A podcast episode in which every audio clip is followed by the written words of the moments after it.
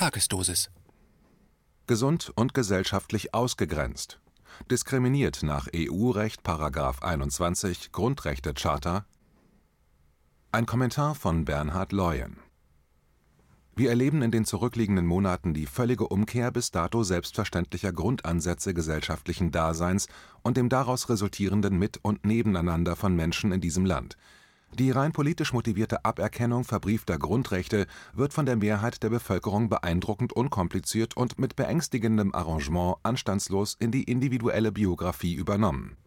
Das Alltagsleben, die Routine des Daseins, wird ohne großes Murren den neuen Verhältnissen angepasst die Bereitschaft, nicht nur äußere Merkmale, also Ereignisse wie die weiterhin existierenden Einschränkungen in Form von Bildungsverboten, Berufsverboten, Kontaktverboten, Versammlungsverboten, Sport also Bewegungsverboten, Verweilverboten, Reiseverboten und Aufenthaltsverboten zu akzeptieren, folgt nun der unmittelbare Angriff auf die individuelle physische Existenz in Form der sogenannten Impfdiskussion, der vermeintlichen Notwendigkeit einer Applikation von Wirkstoffen mit weiterhin unbekannten Kurz wie Langzeitwirkungen die aktuelle Wiedereröffnung der Außengastronomie und Teilen des Einzelhandels ist an Bedingungen geknüpft.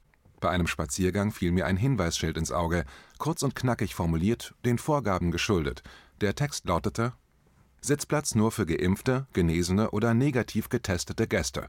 Nachweispflicht Spontan entsann ich mich eines Nebensatzes von Dr. Wolfgang Wodak in einem Interview von Anfang Mai unter Führung des Journalisten und Kopf des Pro-Media Verlags in Wien, Dr. Hannes Hofbauer. Das Interview unter Teilnahme von Professor Sucharit Bhakti, Dr. Klaus Köhnlein und Dr. Peter Weiß beschäftigte sich mit der zunehmenden Aufteilung der Gesellschaft in Geimpfte und Ungeimpfte sowie den psychosozialen Folgen, die sich aus der gesellschaftlich verhärteten Impfdiskussion ergeben könnten als es in dem Interview auf den nahenden digitalen Gesundheits also Impfpass in den europäischen Ländern zu sprechen kam, erwähnte Dr. Wodak einen bis dato recht unbeachteten Aspekt: In der europäischen Verfassung existiert der Artikel 21 der Grundrechtecharta. Er lautet schlicht Nichtdiskriminierung Neben den eher bekannten Richtlinien, dem Verbot einer Diskriminierung wegen des Geschlechts, der Rasse, der Hautfarbe, der ethnischen oder sozialen Herkunft, der Sprache, der Religion oder Weltanschauung, der politischen oder sonstigen Anschauung, findet sich alleinig in diesem EU-Artikel der Zusatz „ Zitat wegen der genetischen Merkmale “Zitat Ende. Chronologie des Irrsinns wir leben in wahrlich beeindruckenden Zeiten. Manch einer nennt sie surreal, andere verorten dystopische Zustände. Eine Bekannte formulierte die Tage, sie fühle sich wie in einem schlechten Science-Fiction-Film, ohne die Chance, das Kino zu verlassen, den Kanal zu wechseln, die Pausentaste zu drücken oder die DVD auszutauschen. Vor nicht einmal zwölf Monaten benötigte der Bürger eine Krankschreibung, nachvollziehbar und angebracht, um sein berufliches Umfeld oder seine Mitbürger bei entsprechender Symptomatik nicht zu gefährden nun werden seit Monaten kerngesunde Menschen dazu genötigt, aufgrund rein politisch initiierter Willkürentscheidungen ihre Gesundheit zu rechtfertigen, also ihr normales, ungefährliches Dasein. Schlimmer noch, es ist zu belegen, Nachweise müssen her, Nachweispflicht. Gesunde Menschen gelten weiterhin als potenzielle Gefährder. Schlimmer noch, es erfolgen im künstlich geschaffenen Zusammenhang Zwangsmaßnahmen, die dem gesunden Status quo nachweislich schaden, nicht guttun Drei Stichworte von diversen Irritationen lauten Maskenzwang bei Jung und Alt, massive Bewegungseinschränkungen, Kontaktreduzierung. Was hat das alles nun mit dem Artikel 21 der Grundrechtecharta zu tun? Es geht um die aktuell forcierte Steigerung, die Menschen zu manipulieren, zu konditionieren, zu disziplinieren, aber nicht im ursprünglichen Sinne der Erschaffer dieses Artikels.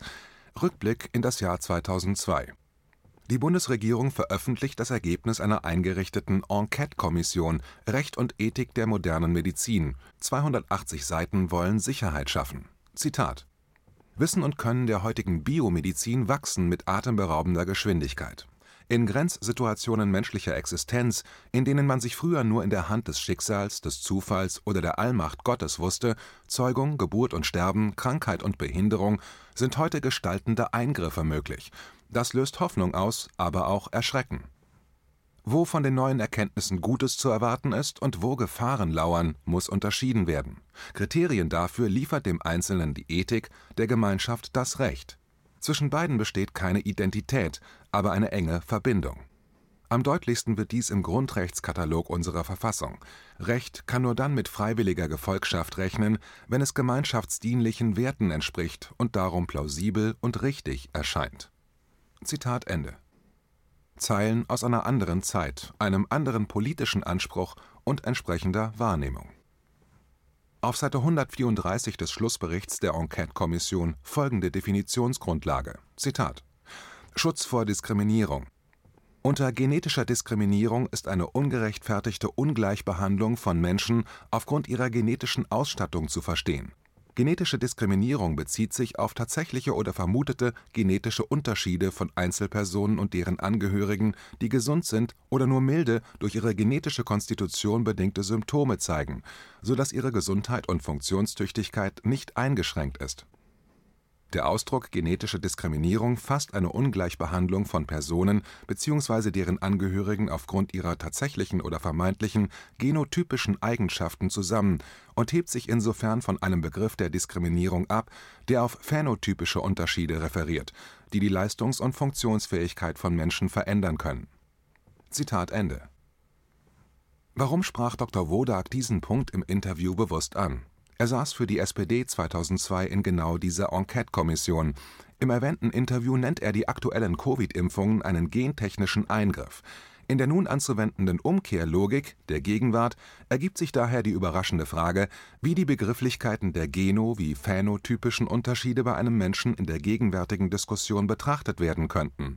Müssten?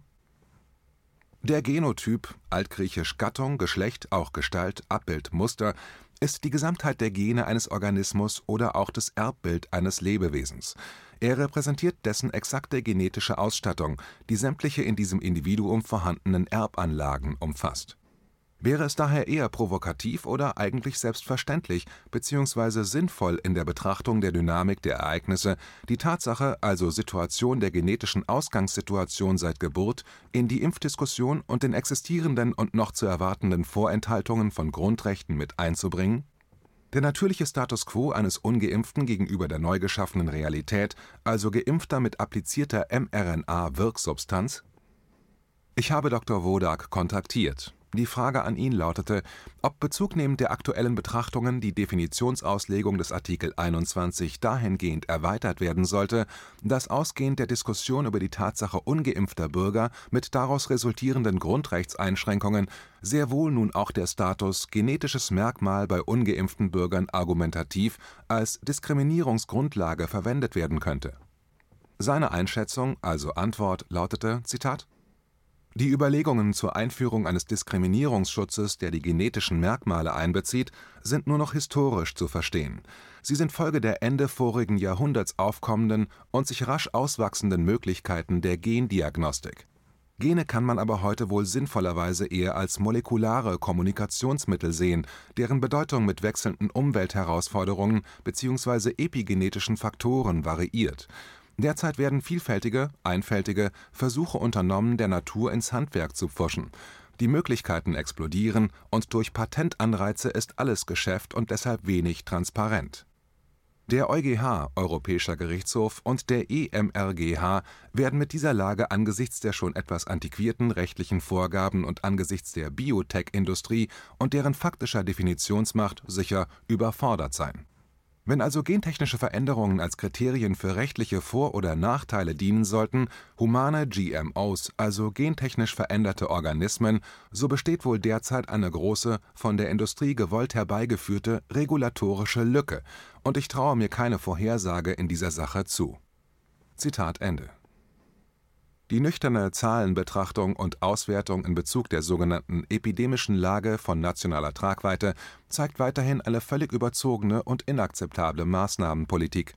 Nach bekannten und breit diskutierten Grundrechtseinschränkungen erfolgt nun der unmittelbare Angriff auf den menschlichen Organismus, nach den psychischen Herausforderungen nun die nachweislich gesellschaftsspaltende Diskussion um eine vermeintlich notwendige Impfverpflichtung von Millionen gesunden Bürgern in einer gelebten Dystopie heißt es zu lernen, um die Ecke zu denken.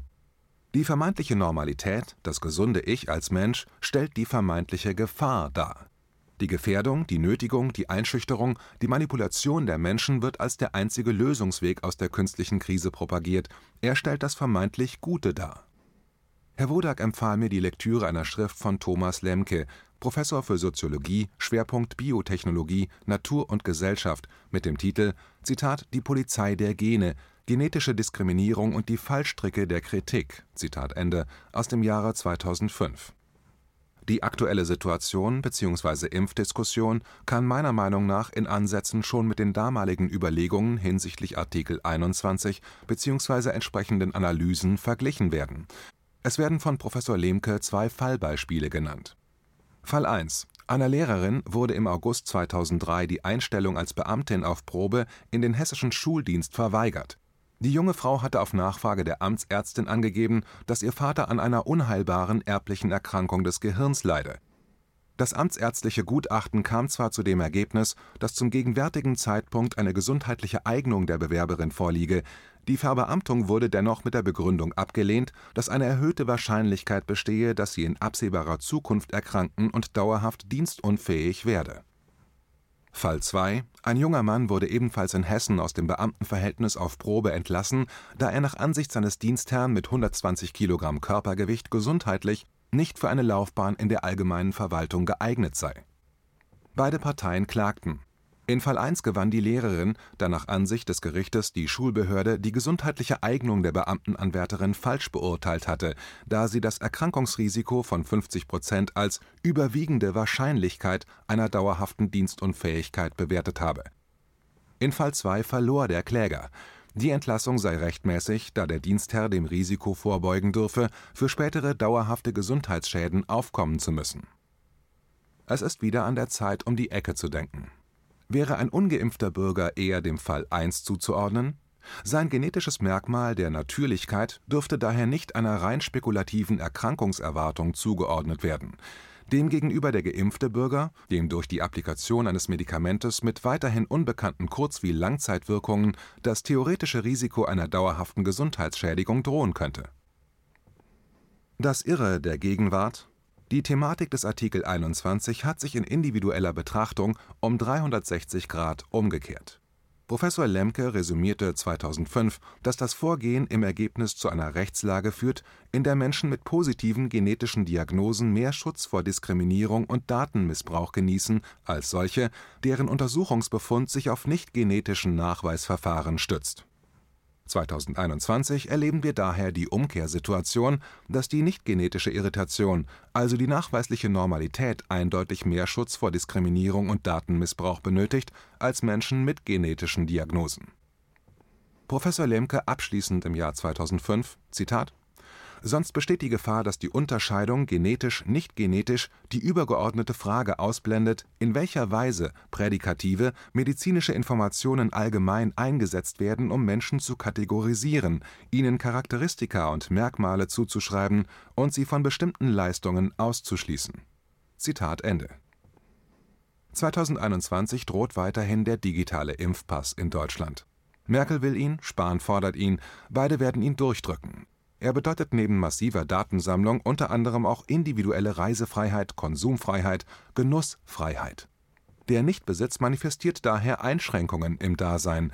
Er separiert den betroffenen Nichtbesitzer, er erniedrigt, er bringt Menschen in die psychische Ausnahmesituation, gegebenenfalls gegen die Vernunft zu entscheiden, um einer Gemeinschaft anzugehören, nicht alleine zu sein, nicht gewertet zu werden. Die Impfdiskussion und vorherige Entscheidungsprozesse spalten Familien trennen Partner, zerstören Freundschaften, wirken auf diese Gesellschaft. Am 25. Januar 2021 veröffentlichte die Bundesregierung die Ausarbeitung aktueller Fragen zur verfassungsrechtlichen Zulässigkeit von Ungleichbehandlungen von geimpften gegenüber ungeimpften Personen. Auf Seite 4 heißt es dazu: Zitat die Frage nach Sonderrechten oder Privilegierungen für geimpfte Personen ist daher untrennbar mit der Frage verknüpft, inwieweit die Aufrechterhaltung grundrechtseinschränkender Maßnahmen zum Infektionsschutz gegenüber geimpften Personen überhaupt verfassungsrechtlich zulässig ist. Letztere Frage wiederum ist insbesondere davon abhängig, ob von geimpften Personen weiterhin eine Gefahr ausgeht, den Krankheitserreger weitergeben zu können. Zitat Ende. Und weiter auf Seite 6, Zitat Fraglich ist, ob es verfassungsrechtlich zulässig sein kann, Geimpfte und Ungeimpfte hinsichtlich der infektionsschutzrechtlichen Maßnahmen unterschiedlich zu behandeln. In Betracht käme eine Verletzung des allgemeinen Gleichbehandlungsgrundsatzes aus Artikel 3 Absatz 1 Grundgesetz. Zitat Ende.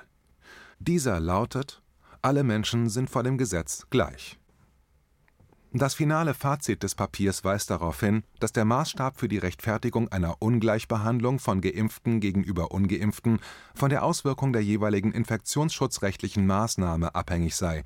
Dekodiert: Die Bürger müssen politisch beliebige Definitionshoheiten und Maßnahmenwillkür so lange ertragen, wie die Politik diese vorgibt und bestimmt (bestimmen will Aktuell zum Beispiel durch Minister Spahns Mitteilung, also Maßnahme neue Zielmarke Inzidenzwert 20. Die Realität lautet: Der Verstetigungseffekt existiert. Wie perfide dabei die Politik taktisch vorgeht, zeigt sich jetzt schon am Beispiel USA die US-Regierung hat sich unter anderem mit dem US-amerikanischen Motorsportverband NASCAR, dem NFL, der Major League Baseball, Country-Musikorganisationen McDonald's, Uber und Lyft, dem Telefonanbieter AT&T und Target zusammengetan, um exklusive Vergünstigungen für Geimpfte zu offerieren.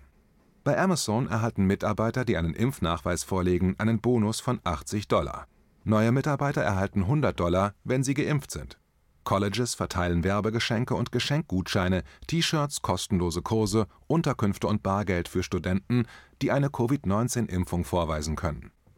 Nun startet eine weitere Kooperation, und zwar mit neun sogenannten Dating-Apps um die Scheu vor der Impfung zu überwinden, werden unter anderem die Anbieter Match, Tinder, Hinge, OkCupid, Bumble und Badoo geimpften Nutzern Zugang zu Premium-Inhalten ermöglichen, zudem spezielle Sticker offerieren, die auf dem User-Profil angezeigt werden und darüber anzeigen „ Ich bin geimpft “, also eine sichere Nummer. Der Mensch ist und war schon immer käuflich, weil die Bequemlichkeit obsiegt. Zu viele, also Millionen, mental träge, desinteressiert was kümmert mich meine Gesundheit in 10, 20 Jahren? I hope I die before I get old 2.0? Die Politikwissenschaftlerin Ulrike Guerreau brachte es im Februar diesen Jahres schlicht auf den Punkt. Zitat eine Demokratie kann nur grundsätzlich funktionieren, wenn wir uns darauf einigen, dass für alle der sogenannte allgemeine politische Gleichheitsgrundsatz gilt. Das ist die Grundlage jeder Demokratie, dass alle Bürger und Bürgerinnen gleichen Rechtes sind. Alles andere wäre ein Tabubruch. Zitat Ende.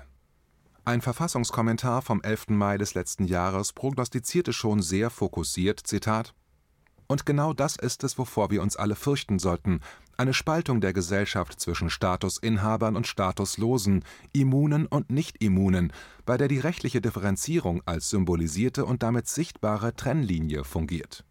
Zitat Ende.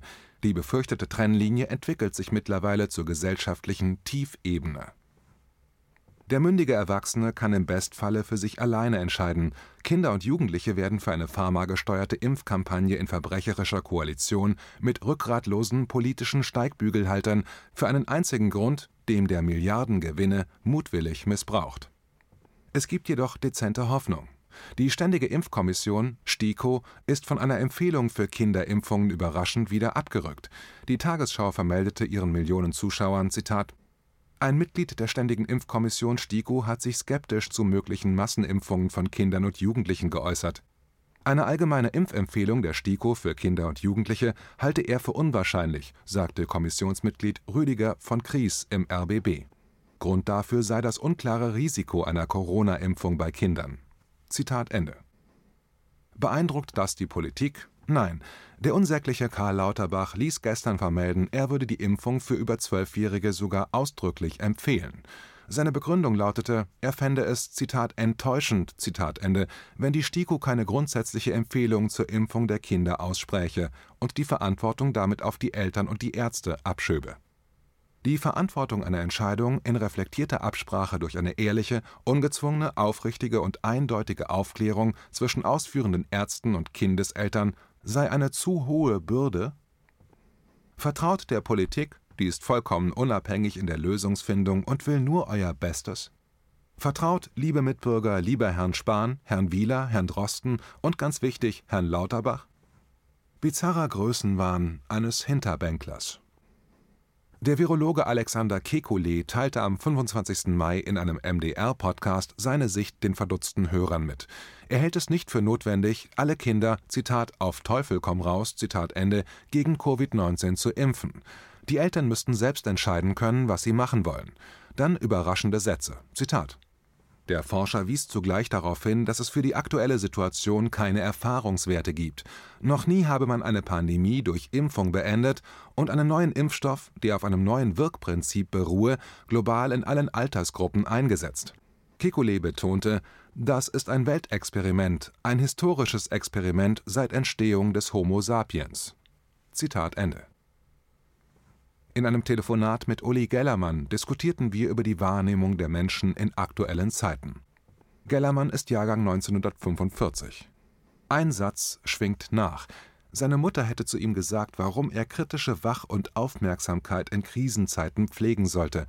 Sie lehrte ihn, bezogen auf ihre eigene Biografie, die Diktatur konnten nur die richtig erkennen, die sich damals gewehrt hatten